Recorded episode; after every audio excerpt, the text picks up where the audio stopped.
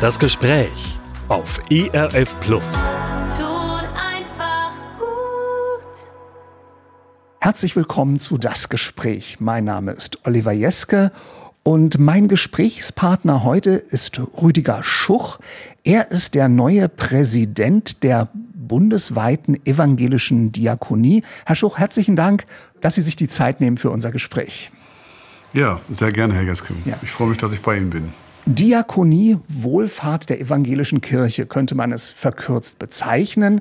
Sie stehen also jetzt dort an der Spitze und ich bin ein bisschen neugierig, wer ist der Mensch, der da an der Spitze steht? Herr Schuch, wo wurden so Ihre Wurzeln gelegt für das, was Sie heute tun?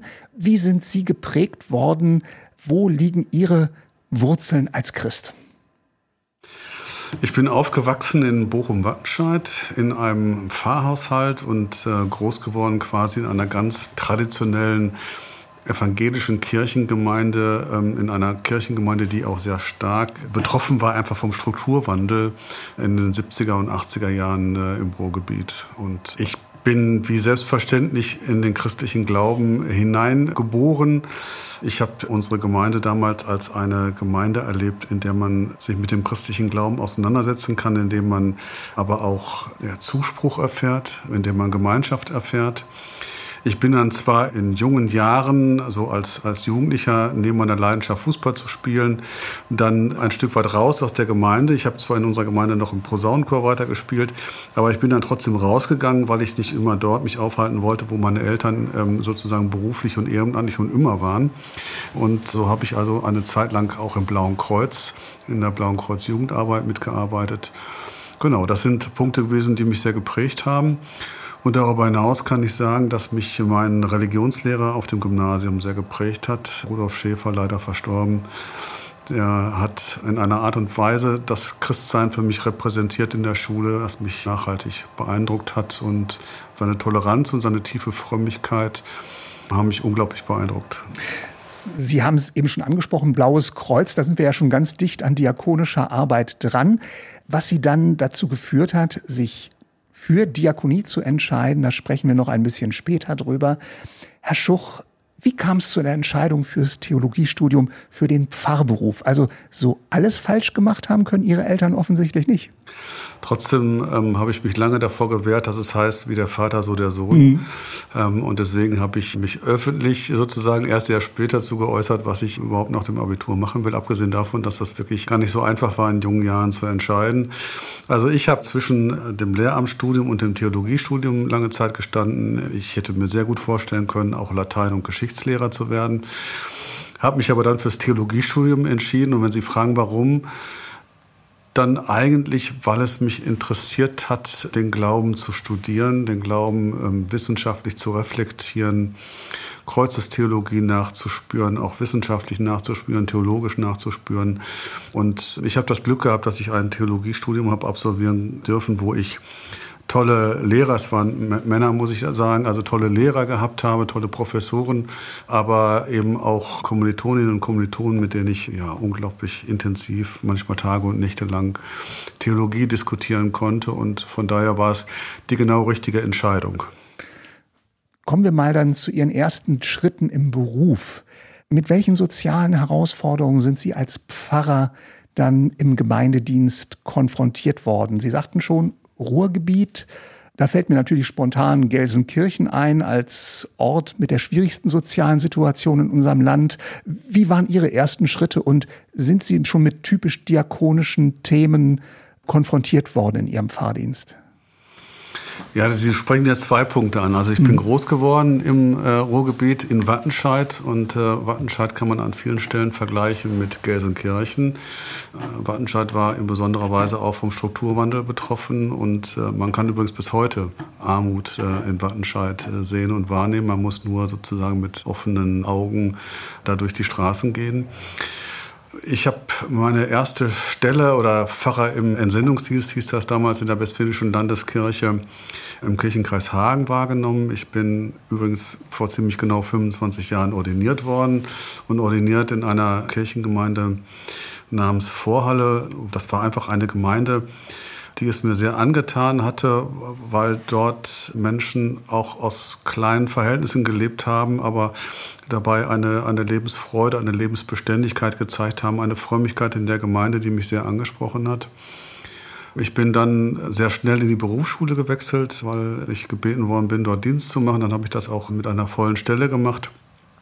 Und wenn Sie in einer Berufsschule äh, Pfarrer sind, in einem Berufskolleg, dann haben Sie das Glück, ich glaube, ich habe damals 25 Stunden gegeben, also 25 Einzelstunden. Sie erleben 25 Klassen, in der Regel 20 äh, bis 25 oder 30 Schüler ähm, abgewählt haben, damals gar nicht so viele, den äh, Religionsunterricht.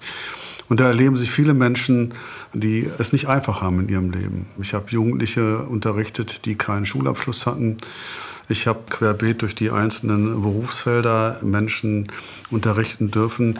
Und der Religionsunterricht ist eine Chance, sehr stark auch sozusagen persönliche Lebensverhältnisse, Hoffnungen, aber auch schwere Zeiten zu thematisieren. Und ich habe da eine Menge mitbekommen von den Problemen, die junge Menschen haben und wahrgenommen, dass der Religionsunterricht und dass auch die Person, die das Fach lehrt, egal ob Pfarrer oder Lehrerin, die Möglichkeit haben, sich intensiv mit, äh, mit jungen Menschen auseinanderzusetzen und so wie ich das, glaube ich, gemacht habe, auch von diesen viel wahrzunehmen und auch zu lernen. Hm. Sie sind dann nach dieser Zeit Superintendent geworden. Ist das direkt, war das direkt im Anschluss? Nein, nein, nein. nein. Sie mich ein bisschen auf.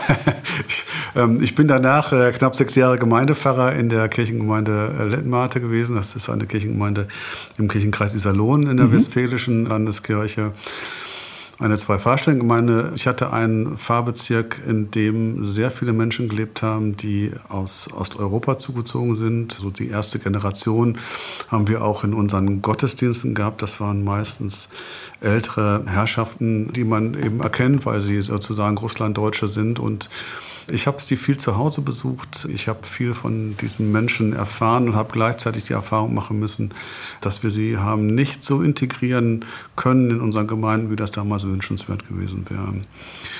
Wir haben damals sehr früh einen Mittagstisch angeboten, übrigens gar nicht so sehr mit der Intention, weil Menschen sich womöglich das Essen nicht leisten können, sondern eher um Menschen wieder in Kommunikation zu bringen. Das war für mich eine total wichtige und auch sehr schöne Erfahrung dass plötzlich Menschen mittags ins Gemeindehaus kamen, die sonst am Gemeindeleben gar nicht teilnehmen, aber diese Gemeinschaft sehr genossen haben. Das Essen natürlich auch, aber vor allen Dingen, glaube ich, die Gemeinschaft, die Gespräche und dann komischerweise oder vielleicht auch nicht komischerweise eben auch über Gott und die Welt. Und für mich als Gemeindepfarrer damals die Gelegenheit quasi, ähm, und wenn es manchmal nur fünf Minuten waren, aber fünf Minuten Seelsorgegespräche mhm. zu führen, wenn man plötzlich angesprochen wurde auf Themen oder wenn man sich einfach dazugesetzt hat und zugehört hat. Das waren spannende Momente für mich. Mhm. Was haben Sie aus diesen Erfahrungen mitgenommen in Ihrer Aufgabe dann später als Superintendent, wo Sie ja mehr, ich sag mal verkürzt, der Chef für Gemeindepfarrer, Gemeindepastoren waren? Das ist in der Tat sehr verkürzt und das spiegelt mhm. äh, die Aufgabe eines Superintendenten oder eines Dekanes äh, in keinster Weise wider. In Lettenbarte habe ich damals, ich war dort in der Zeit von 2000 bis 2006, schon deutlich gespürt, dass Kirche, dass Kirchengemeinden sich verändern müssen. Also dass sie einen Veränderungsdruck erleben werden. Der deutete sich damals schon an. Und entweder erleidet man einen solchen Druck oder man, ähm, äh, man geht ihn aktiv an. Diese Kirchengemeinde hat ihn aktiv angegangen. Und in der Zeit als Superintendent war das auch so. Es war die Phase, in der die Kirchensteuer das erste Mal so richtig eingebrochen ist. Ich habe damals im Kirchenkreis Hamm die zweitgrößte Kirche der Stadt abreißen lassen müssen. Das war 2007 noch ein Ereignis, was dazu geführt hat, dass die Tageszeitung damals, aber auch das WDR-Fernsehen das deutlich wahrgenommen haben. In der Zeitung war quasi jeden Tag ein Foto wie der große Kirchturm nach und nach abgetragen wurde und die Frage dahinter stand, wird jetzt diese Kirche einen Abbruch unternehmen oder hat sie eine Zukunft und wie gestaltet sie diese? Und von daher hatte ich als Superintendent die Aufgabe, eine Fahrstellenkonzeption zu erstellen, die, ich glaube, damals 37 Kindertagesstätten, die wir hatten, in einen Trägerverbund zu bringen, damit die Gemeinden das finanzielle Risiko nicht mehr alleine stemmen konnten und die Fachlichkeit gegeben war. Wir haben äh, Gemeinden zusammenlegen müssen, nicht nur weil die Anzahl der Pfarrerinnen und Pfarrer weniger wurden, sondern weil auch die finanzielle Grundlage dafür eine andere geworden ist. Aber wir sind eben auch an vielen Stellen sehr spannend aufgebrochen. Also ich habe damals eine Jugendkirche gründen dürfen, die in Hamm immer noch aktiv ist Wir haben eine Autobahnkapelle eingerichtet, der Kirchenkreis, die Kreissynode, die Gemeinschaft der Gemeinden, so nenne ich es gerne, war damals bereit, trotz starker Veränderungsprozesse in den eigenen Gemeinden, aber auch Aufbrüche mitzudenken, die außerhalb ihrer eigenen Kerngemeinde waren. Das fand ich damals war ein besonderes Merkmal, äh, was wir im Kirchenkreis Hamm hatten. Mhm. Außerdem habe ich ähm, in Hamm natürlich ähm, die Vielfältigkeit von Diakonie erleben dürfen. Also in Hamm war eine ganze Reihe von unterschiedlichen diakonischen Trägern da. Es war die Phase der Dezentralisierung von den vom Bodelschwingschen Stiftungen Bethel, aber auch Wittegenshof, aber auch das regionale diakonische Werk mit ihren unterschiedlichen Angeboten das wahrzunehmen, sowohl als Superintendent in dem operativen Geschäft, also sozusagen vor Ort zu sein, nicht nur in besonderen Momenten, sondern auch in alltäglichen, in den jeweiligen Hilfebereichen. Aber auch aus der aufsichtlichen Position heraus, als Superintendent sind Sie geborenes Mitglied des Verwaltungsrates des regionalen DWs oder Sie sind Mitglied im Aufsichtsrat des örtlichen Krankenhauses. Damals war es ein Krankenhaus verbunden mit mehreren Häusern. Erleben Sie sozusagen Diakonie von der operativen Seite, also von der Angebotsseite, von der von der großartigen Art, wie in der Diakonie für Menschen gearbeitet wurde, aber eben auch von der Verantwortungsseite her, in diesem Fall von der aufsichtlichen Seite. Was hat Sie dann bewogen, komplett in den Bereich der Diakonie zu wechseln? Ich hoffe, ich spreche das richtig aus. Sie waren dann bei der Pertes Stiftung? Pertes Stiftung, ja. Ja, ist richtig, genau. Was hat Sie bewogen zu sagen, also jetzt wirklich 100 Prozent Diakonie? Ich bin damals in sehr jungen Jahren Superintendent geworden. Ich habe also sozusagen sehr früh schon leitend gearbeitet und ich habe verfasste Kirche sehr intensiv kennengelernt. Eben über die Arbeit in der Gemeinde und über die Arbeit ähm, im Superintendenamt. Übrigens auch ähm, verbunden mit einer ganzen Reihe von Aufgaben dann in der Landeskirche, in der Westfälischen Landeskirche. Und mich hat es nach diesen sehr intensiven Jahren der Transformation gereizt, mich, so wie das in der Schule auch war, ein Stück weit neben die Kirche zu stellen, neben die verfasste Kirche zu stellen. In der Schule war es damals der Lebensraum, wirklich der Lebensraum Schule, wo sich Kirche auf den Weg machte in die Schule. Und das war kein Schutzraum, wie die Gemeinde ja oftmals Schutzraum für christlichen Glauben ist, äh, weil es da alles schön warm ist und man kennt sich und man mag sich und man glaubt alles dasselbe. Das war in der Schule eben ganz anders. Und mich hat es gereizt, in die Diakonie zu gehen, um sozusagen mir klarer zu werden, wie eigentlich das Verhältnis von Kirche und Diakonie und wie die speziellen und spezifischen Aufgaben der Diakonie als Hilfehandeln der evangelischen Kirche zu verstehen und zu gestalten sind. Und abgesehen davon, dass ich damals die Anfrage bekommen habe, ob ich mir das vorstellen könnte, hat mich das sehr gereizt. Und das war auch eine wunderbare Zeit in der Pörte Stiftung.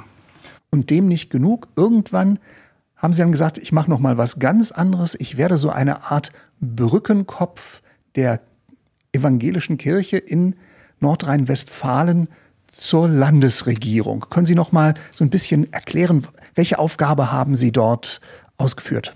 Wenn ich darf, würde ich kurz noch zwei Sätze zur Pferdestiftung sagen. Gerne. Das Besondere ähm, für mich in dieser Zeit war, dass ich Hilfefelder in besonderer Weise kennenlernen durfte. Ich bin tief eingestiegen in die Altenhilfe, stationär, teilstationär und ambulant. Ich bin in die Arbeit für Menschen mit Behinderung eingestiegen. Ich bin in die Arbeit für Menschen in besonderen sozialen Schwierigkeiten eingestiegen, also Menschen, die zum Beispiel von Obdachlosigkeit, Sucht oder Überschuldung betroffen sind. Und das an sich erstmal auch mit der Wertschätzung der Menschen, die in diesem Bereich arbeiten, aber auch mit der Wahrnehmung, wie es Menschen erleben, die in, in ganz schwierigen Situationen sind, das war für mich sehr, sehr wichtig. Und gleichzeitig war es die Chance, auch Diakonie ein Stück weit mehr politisch zu denken, denn es geht natürlich als Unternehmen, als diakonisches Unternehmen auch darum, die Wirtschaftlichkeit einer solchen Hilfeleistung auch zu gewährleisten. Und da sind Sie dann bei der Politik. Da müssen Sie nämlich auch schauen, dass Sie sozusagen die politischen Rahmenbedingungen, dass sie so passen, dass ein gemeinnütziger Träger auch seine Angebote vorhalten kann. Es kam dann in der Tat nach genau sechs Jahren die Anfrage der damaligen westfälischen Präses, Annette Kurschus, ob ich mir vorstellen könnte, an dieser Schnittstelle von Kirche und Politik zu arbeiten.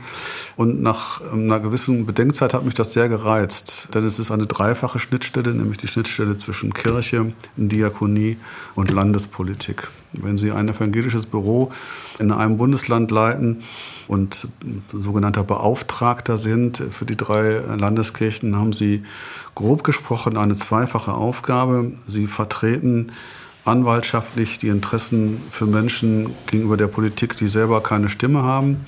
Sie vertreten aber auch die Interessen, ähm, die die Kirchen und die die Diakonie gegenüber der Politik hat, für die Hilfefelder, die sie vorhält oder eben auch für die Arbeit, die die Kirche vorhält. Die zweite Dimension dieser Tätigkeit ist aber sozusagen das politische Geschehen, politische Wahrnehmungen, politische Erwartungen an die Kirchen heranzutragen und das ins Gespräch miteinander zu bringen und zu vernetzen. Also Politik will verstehen, wie Kirche tickt. Kirche muss verstehen, wie Politik tickt. Politik interessiert sich dafür, ob Kirche zum Beispiel im Blick auf die Vertrauenskrise, ob Kirche wirklich vertrauenswürdig ist in ihren Strukturen.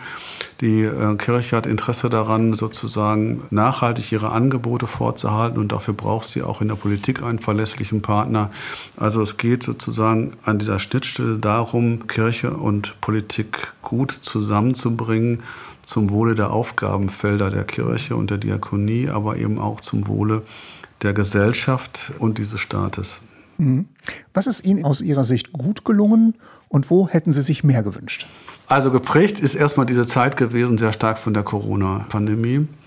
Da war eine zentrale Aufgabe im Blick auf die Corona-Schutzverordnung des Landes Nordrhein-Westfalens immer zu schauen, sozusagen, was das bedeutet für die Angebote von Kirche und Diakonie, was das bedeutet für Kindergärten, was das bedeutet für die Seelsorge in Krankenhäusern, was das bedeutet für die ähm, Möglichkeiten in Präsenz äh, Gottesdienste zu feiern.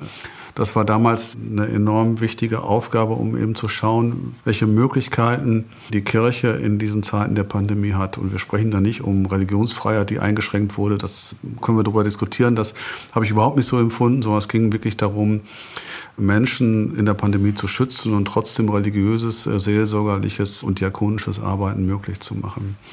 Ein zweiter Punkt war in besonderer Weise eben die Vertrauenskrise, in der sich evangelische und katholische Kirche befindet. Momentan ist das ja aktuell für die evangelische Kirche nochmal von großer Brisanz nach der Veröffentlichung der Forumstudie. In Nordrhein-Westfalen stellte sich schon auch die Landespolitik die Frage, sind die Kirchen vertrauenswürdig? Und wir haben als Kirchen schon auch gespürt, dass die Wege um die berechtigten Interessen, die wir vertreten, deutlich zu machen, dass diese Wege schwieriger geworden sind. Also es war eine große Aufgabe sozusagen für Vertrauen zu werben, aber auch innerhalb der Kirchen deutlich zu machen, was es braucht, damit die Politik uns als Kirche und Diakonie als verlässlicher Partner erlebt. Und ich kann Ihnen sagen, dass es auf der einen Seite Anfragen gab und gibt an die Kirche, aber gleichzeitig eben auch der Wunsch, dass sich Kirche und Diakonie weiterhin einbringt in diese Gesellschaft. Rüdiger Schuch, Sie sind der neue Chef der bundesweiten evangelischen Diakonie und wir führen dieses Gespräch am 1. Februar 2024. Aus unserer Sicht übermorgen wird es eine große Demonstration geben hier in Berlin. Menschen werden sich die Hände reichen, rund um das Bundestagsgebäude eine Menschenkette bilden. Sie selber haben mit aufgerufen dazu, sich zu beteiligen an dieser Demonstration gegen rechtes Gedankengut und Fremdenfeindlichkeit. Warum ist Ihnen das ein Anliegen? In der Tat ist mir das ein Anliegen. Ich bin sehr dankbar, dass es momentan eine gesellschaftliche Bewegung gibt, die sicherlich losgelöst durch die Recherchearbeiten der Netzagentur Korrektiv im Blick auf Umtriebe im rechtsradikalen Lager mit Verbindungen auch zur AfD sozusagen ein Aufschrei jetzt entstanden ist, dass eben die Politik, die Rechtsradikale, mit, mit der Rechtsradikale momentan das demokratische System versuchen zu unterhöhlen und zu stressen und die Wiederaufnahme und Weiterführung dieser Position innerhalb der Parlamente durch die AfD, dass jetzt ein Aufschrei entstanden ist, weil man spürt, dass unsere gesellschaftliche Ordnung in Gefahr ist.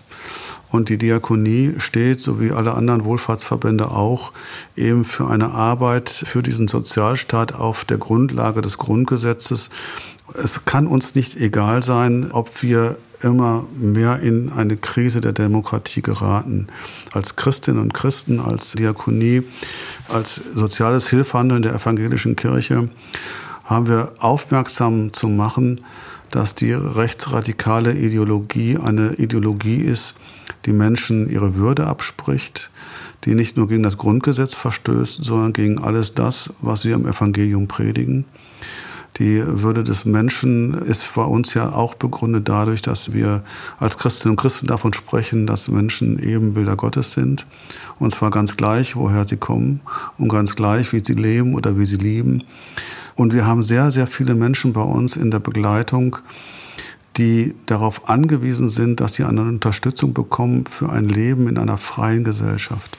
Und deswegen kann es uns nicht egal sein und deswegen freue ich mich, dass wir mit vielen Menschen, ich glaube, es sind mittlerweile glaube ich, über 500 Organisationen, die zu dieser Demonstration aufgerufen haben. Als ich vor knapp zwei Wochen auf der Demonstration in Berlin hier gesprochen habe, auf der ersten, war ich schon erstaunt und erfreut, dass dort Menschen waren, die von sich sagten, dass sie das erste Mal überhaupt auf einer Demonstration waren und dass wir fühlen, dass sogar eine Art Familienereignis war, weil sie mit der ganzen Familie hingegangen sind. Es ist jetzt doch klar, dass wir uns aus der gesellschaftlichen Mitte heraus klar positionieren müssen und das nicht vom Sofa aus beobachten, was sich da so tut, sondern wir sind jetzt gefragt, wir sind auch als Christinnen und Christen gefragt, in der Diakonie, in der evangelischen Kirche, in der katholischen Kirche, überall deutlich zu machen, dass wir für diese gesellschaftliche Ordnung stehen. Mhm. Herr Schuch, ich spüre Ihnen da ein echtes Herzensanliegen ab und damit verbinde ich gern gleich mal die Frage, was für ein Diakoniepräsident möchten Sie selbst sein? Welche Ansprüche haben Sie an sich selbst? Eine schöne Frage. Also zunächst einmal möchte ich sagen, dass Sie als Präsident der Diakonie erstmal in einem Team arbeiten. Sie sind nicht alleine der Präsident, sondern es gibt einen Vorstand und es gibt viele Menschen, die in leitender Position unterwegs sind. Und nur gemeinsam kann man so etwas wie einen Verband dann auch vorantreiben. Das macht man nicht alleine, das kann man gar nicht alleine, weil man überhaupt nicht die vielfältigen Professionen abbilden kann, die es dafür braucht. Als Diakoniepräsident es ist mir ein Anliegen, die Fachlichkeit, die wir haben, die Professionalität, die wir haben auf der Bundesebene, auf der Landesebene, in den Fachverbänden, aber auch in den diakonischen Unternehmen, diese wirklich gut zu vernetzen und ins Gespräch zu bringen. Ich glaube, es wird wirklich darauf ankommen, dass wir auch bei all den Veränderungsprozessen, vor denen wir stehen, an der Stelle wirklich sehr, sehr gut voneinander wissen, voneinander lernen und uns miteinander auf den Weg bringen. Und an der Stelle würde ich gerne einen Beitrag leisten. Das Zweite ist, ich empfinde es schon so, dass ich einen politischen Auftrag habe. Meine Aufgabe ist es als Präsident, die Anliegen der unternehmischen Diakonie, der Fachverbände, der Landesverbände in die Bundespolitik einzutragen, immer in Verbindung mit den Forderungen, mit den Bitten, die Menschen haben, die von uns begleitet und betreut werden oder die eben überhaupt keine Stimme erheben können oder auch nicht mehr wollen. Aber da sehe ich mich in der Pflicht, genau wie andere auch aus Wohlfahrtsverbänden, gegenüber der Politik deutliche Worte zu finden. Haben Sie so etwas wie einen Wahlspruch, ein Mission Statement, vielleicht auch einen Bibelvers, der Sie besonders prägt, der so für Sie so ein Stückchen über Ihre Arbeit stehen soll? Nein, das, also das kann ich jetzt ähm, aus, dem, aus dem Bauch heraus kann ich Ihnen das nicht sagen. Aber für mich ist eine Grundkategorie wichtig, nämlich die, dass Christus uns befreit und zwar zu einem Leben mit und für andere Menschen. Wie wir als Christinnen und Christen biblisch und theologisch fundiert Freiheit interpretieren und welche Kraft entstehen kann, wenn wir aus dieser Freiheit in Christus heraus uns in die Gesellschaft einbringen. Davon zehre ich sehr und das will ich gerne in die Diakonie eintragen. Vielleicht haben Sie meine nächste Frage schon beantwortet. Im Bereich der Wohlfahrt gibt es ja die verschiedensten Player. Was ist aus Ihrer Sicht das Alleinstellungsmerkmal der Diakonie? Auch das ist eine schöne Frage, denn ich persönlich glaube ja nicht, dass wir in der Pflege besonders gut sind, weil wir evangelisch pflegen, sondern wir sind in der Pflege gut, weil wir hochprofessionell pflegen. Das machen aber auch andere. Wenn Sie mich fragen, was sozusagen das Besondere an der Diakonie ist, dann sind es unsere christlichen Grundwerte, die uns für diese Arbeit motivieren. Aber in dessen Spirit wir auch unsere Angebote vorhalten. Also hohe Professionalität, eine gute Wirtschaftlichkeit und darüber hinaus eben in der Grundannahme, dass jeder Mensch von Gott geliebt ist und wir diese Liebe in den unterschiedlichen Angebotsfeldern wirklich gut verwirklichen und den Menschen immer auch ein Stück weit neben dem konkreten Angebot deutlich machen können, warum wir als Diakonie das tun. Und warum tun Sie das als Diakonie? Dann frage ich gleich mal nach wenn Sie die Frage selbst so offen stellen? Naja, wir tun das als Diakonie, weil ich das Handeln der Diakonie empfinde ich wirklich als Hilfehandeln der Kirche.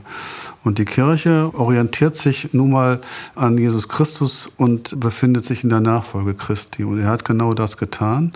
Er hat nämlich, indem er gelehrt hat und indem er sozusagen auch durch Handlungen gezeigt hat, was es bedeutet, Menschen zu lieben und Menschen aus krisenhaften Situationen herauszuführen und dabei selbstbestimmt zu lassen. Also eben ein Handeln wo wir nicht sagen, also das musst du glauben oder wenn du das jetzt hier erlebst, dann wirst du und so, sondern eine sehr große Selbstbestimmung dabei bestehen äh, blieb.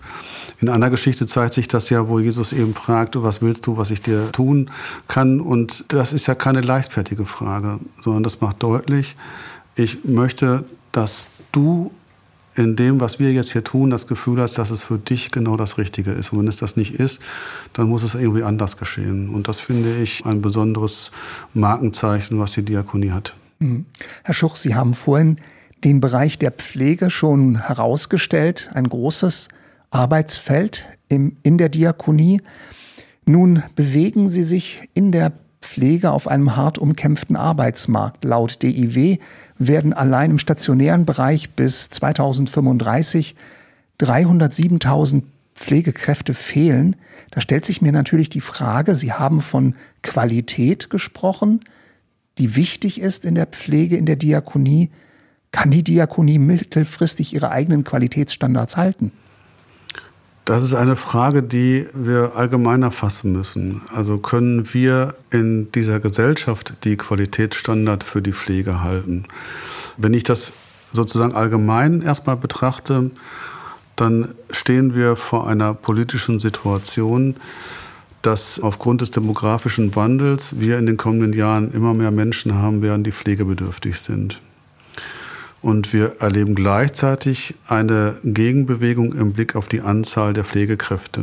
Denn es gehen in den nächsten Jahren sehr, sehr viele Pflegekräfte in die Verrentung. Und da haben wir sozusagen eine gegenläufige Bewegung, die wir momentan nur sehr schwer ausgleichen können. Und darüber hinaus ist es so, dass die Finanzierung der Pflege auch immer schwieriger wird. Wenn wir also zu wenig Pflegepersonal haben, wenn die finanziellen Mittel nicht ausreichen, dann müssen wir Pflege neu denken. Und auch die Politik muss Pflege neu denken. Eine Dimension ist, dass sicherlich, und die meisten Menschen werden nicht in den stationären Altenhilfeeinrichtungen gepflegt, sondern sie werden zu Hause gepflegt. Da müssen wir uns also die Frage stellen, wie wir als Gesellschaft Pflege verantworten wollen und welche Möglichkeiten wir in den unterschiedlichsten Pflegegraden haben. Also es wird darauf hinauslaufen, dass wir sozusagen innerhalb der Sozialräume schauen müssen, ob wir aus einem Mix von Ehrenamtlichkeit und Hauptamtlichkeit pflegerische Settings generieren können. An der Stelle gibt es eine große Nähe von Kirche und Diakonie oder auch anderen Playern in einem Sozialraum. Und darüber hinaus gilt es, Menschen für den Beruf in der Pflege zu begeistern. Da hat die Politik eine ganze Menge getan, zum Beispiel eine neue Ausbildungsordnung, wo ich der festen Überzeugung bin, dass Menschen darüber es auch spannend finden, in die Pflege einzusteigen. Aber wir brauchen neben diesen Bewegungen auch den Mut zu sagen, was die Pflege in dieser Gesellschaft für einen Wert hat und was sie kosten darf. Und als Diakonie stehen wir dafür ein, dass wir glauben, dass sich sozusagen die Finanzierung von Pflege ändern muss, dass die Pflegeversicherung sehr viel Geld, sehr viel mehr Geld benötigt und es eigentlich nicht sein kann, dass über die privaten Mittel die Pflege fast vollständig dann ja nach oben hin finanziert wird, sondern wir halten das für richtig, wenn man das quasi umdreht und sagt, neben einem kleineren Beitrag muss es möglich sein, dass diese Gesellschaft diese Pflege bezahlt. Das halte ich für ganz grundlegend. Mhm. Herr Schuch, kommen wir noch mal zu einem Thema, um das Sie als neuer Präsident der Diakonie nicht drum herum kommen. Kirchen und Diakonie haben laut Grundgesetz das Recht, ihre arbeitsrechtlichen Angelegenheiten selbst zu regeln. Dazu gehört praktisch ein Streikverbot für ihre Mitarbeiter. Klingt erstmal nicht so attraktiv. Ist dieser dritte Weg denn noch zu vermitteln in einer Zeit, in der christlicher Glaube in der Kirchen eigentlich eine immer prozentual geringere Rolle spielen. Was sagen Sie dazu? Also erstmal gibt es sozusagen aufgrund des Religionsverfassungsrechts die Möglichkeiten, dass die Kirchen an der Stelle äh, und damit auch die Diakonien ihre Dinge, auch ihre Arbeitsrechtslegung selbst macht. Das ist erstmal ein hohes Gut, was das Grundgesetz den Religionsgemeinschaften und nicht exklusiv den Kirchen übrigens, sondern den Religionsgemeinschaften zuspricht. Das Zweite ist, ich würde einfach mal die Frage zurückstellen, warum sollen wir in Kirche und Diakonie auf Streik und Aussperrung, man muss ja immer beides denken, auf Streik und Aussperrung setzen, wenn wir erleben, dass wir über den dritten Weg der Arbeitnehmern und Arbeitgebern, bei uns ja Dienstgeber und Dienstnehmerinnen genannt, wenn die paritätisch sich um eine gute Finanzierung zum Beispiel von Tarifen sich bemühen und zu besseren Ergebnissen kommen, als das in anderen Bereichen oder auch in selben Branchen der Fall ist. Also die Tarife der Diakonie sind die besten in der Pflege. Neben der guten Bezahlung kommen dann noch Familienzuschläge und so weiter da drauf. Ich glaube auch, dass die Voraussetzungen und die Bedingungen in der Arbeit in der Kirche und Diakonie wirklich gute sind. Also ich finde, also das Streikverbot lässt sich nicht aus der Bibel herleiten, sondern Streiken und Aussperren, der zweite Weg, ist eine hohe Errungenschaft und die möchte ich nicht in Frage stellen. Und ich halte auch so Formulierungen wie, dass man sozusagen Gott nicht bestreiten kann, also in der Kirche sowas nicht möglich sein kann, das halte ich ehrlich gesagt für Unsinn. Sondern es muss sich sozusagen, dieser dritte Weg muss sich durch seine Qualität her beweisen. Und er beweist sich momentan von seiner Qualität her. Wir haben eine hohe tarifliche Bindung von fast 100 Prozent in der Diakonie. Es sind sehr, sehr viel mehr Menschen sozusagen auch gebunden gebunden in Mitarbeitervertretungen, als das in anderen Branchen, weltlichen Branchen der Fall ist. Also das ist ein erfolgreiches System, der dritte Weg. Wenn er nicht erfolgreich wäre, müssen wir ihn in Frage stellen. Aber er ist hochgradig effizient und hochgradig erfolgreich unter einer Voraussetzung, dass Dienstgeber und Dienstnehmer sozusagen dieselben Chancen und Möglichkeiten haben, sich für diese Disputation zu rüsten und zuzurüsten. Das heißt, dieses System lebt davon, dass eben Mitarbeiter, Vertreter, Vertreterinnen sich eben von ihrer Zeit her und von Fortbildung und so weiter her fit machen können für diese Streitgespräche, wo es darum geht, in einer Dienstgemeinschaft für ein Haus eine gemeinsame Lösung zu finden, die wirtschaftlich tragbar ist, aber die dann eben vor allen Dingen auch sehr, sehr gute Arbeitsbedingungen ermöglicht. Herr Schuch, Sie haben jetzt die Frage nochmal richtig zu werben, hier sozusagen einen Arbeitsmarkt, Werbeplatz hier nochmal zu eröffnen. Äh, warum darüber hinaus lohnt es sich aus Ihrer Sicht in einer diakonischen Einrichtung zu arbeiten? Erlauben Sie mir auch da die Frage umzudrehen. Wir leben in einer Zeit, wo es eben einen Fachkräftemangel gibt oder wir sprechen sogar von einem Kräftemangel. Mich interessiert sehr die Frage, was müssen wir als Diakonie, als diakonischer Träger, als Verband tun, damit wir für Menschen, die in unseren Hilfefeldern arbeiten, arbeiten wollen, warum sie sich für uns entscheiden. Also was müssen wir tun, damit diese Menschen gerne in unseren Einrichtungen arbeiten. Und da glaube ich, das eine, das Intrinsische, da kann es gut sein, dass sozusagen auch eine diakonische Profilierung eine Rolle spielen kann. Aber da spielen dann eben auch gute Arbeitsvoraussetzungen, ein guter Lohn und so weiter und so fort eine Rolle. Also das heißt, ich glaube, wir sind in der Umkehrpflicht. Wir müssen attraktiv sein für die Menschen, die sich für einen Beruf entscheiden und nicht umgekehrt. Alles klar. Und Sie dürfen sicher sein, da werden wir als ERF deutlich drauf gucken, welche Akzente Sie da in der nächsten Zeit setzen. Herr Schuch, geschichtlich hat sich ja die Ortsgemeinde und die Diakonie, wenn wir jetzt in längeren Zeiträumen gucken, auseinander entwickelt. Da gibt es die Kirche am Ort mit dem Kirchturm, klassischerweise vielleicht, und die Diakoniestation. Haben Sie Ideen oder Kennen Sie Leuchtturmprojekte, in denen beides wieder enger miteinander verzahnt ist, wo diakonisches Handeln sozusagen mitten im Gemeindealltag geschieht? Also aus meiner Zeit als Superintendent kann ich Ihnen sagen, dass es sehr, sehr viele Gemeinden gibt. Und ich glaube, das kann ich auch über Hamm und über Westfalen hinaus sagen, die diakonisch engagiert sind die ein diakonisches Profil ausbilden. Angefangen von Kleiderkammern und ähnlichen Dingen.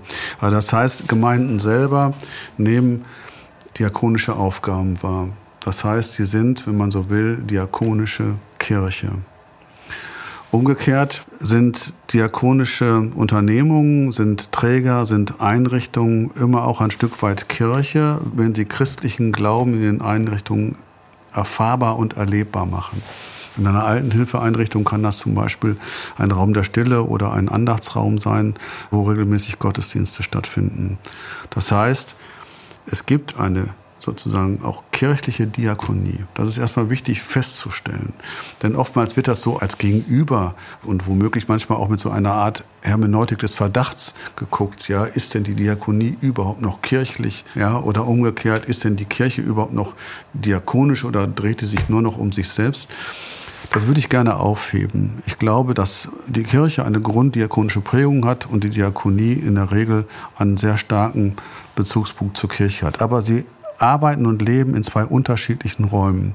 Der kirchliche Raum ist ein sehr stark ehrenamtlich geprägter Raum als Kirche. Die Diakonie arbeitet im Sozial- oder im Gesundheitsbereich. Sie arbeitet nach Arbeitsrechtsgrundlegungen. Das sind erstmal zwei völlig unterschiedliche Systeme. Positive Erfahrungen habe ich zum Beispiel gemacht als Vorstandsvorsitzender der Pörte Stiftung.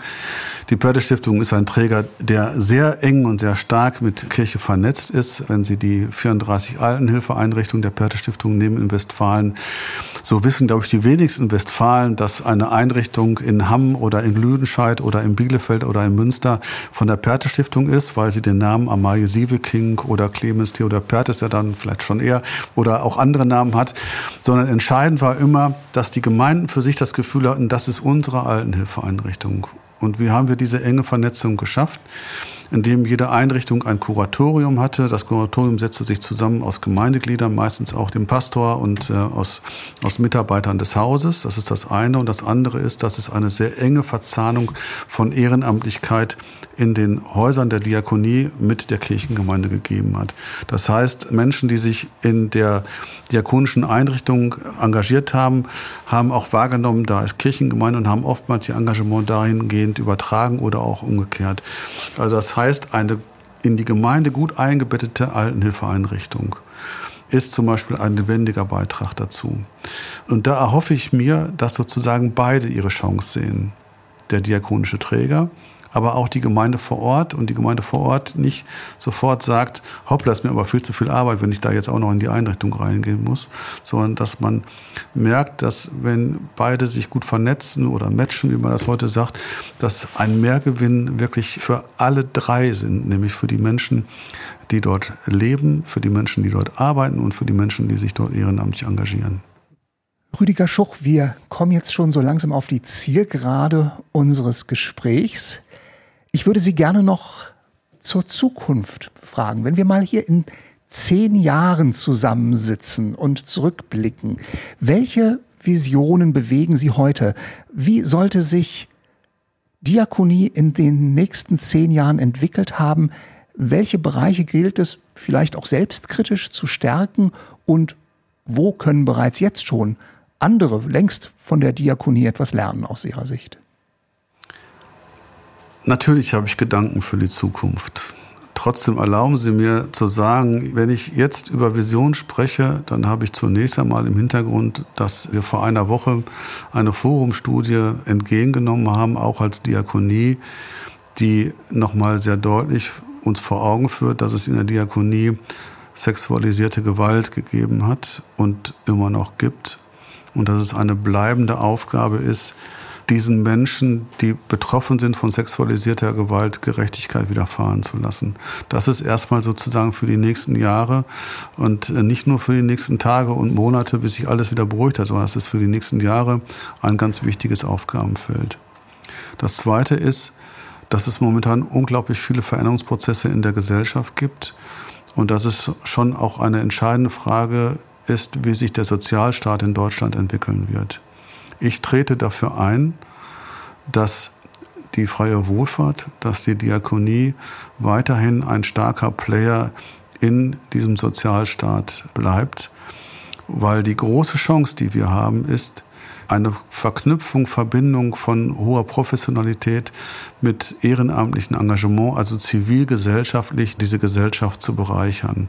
Das ist ein Riesenfund, was wir aus der Vergangenheit mitbringen und das wir in die Zukunft so überführen müssen, dass sie in den veränderten Strukturen, die wir erleben werden, sozusagen gut hineinpasst und leistungsfähig ist. Vom Sozialraum angefangen bis zur Bundespolitik.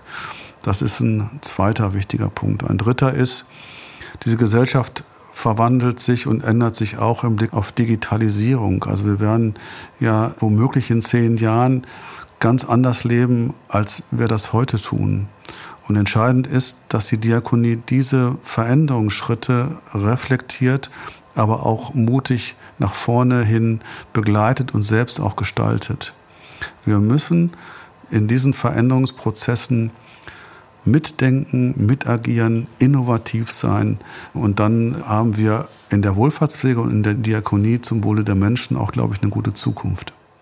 Rüdiger Schuch, und da, wo Sie etwas dazu beitragen können, wünsche ich Ihnen an dieser Stelle von Herzen Gottes Segen. Danke Ihnen für das Gespräch. Ich danke Ihnen.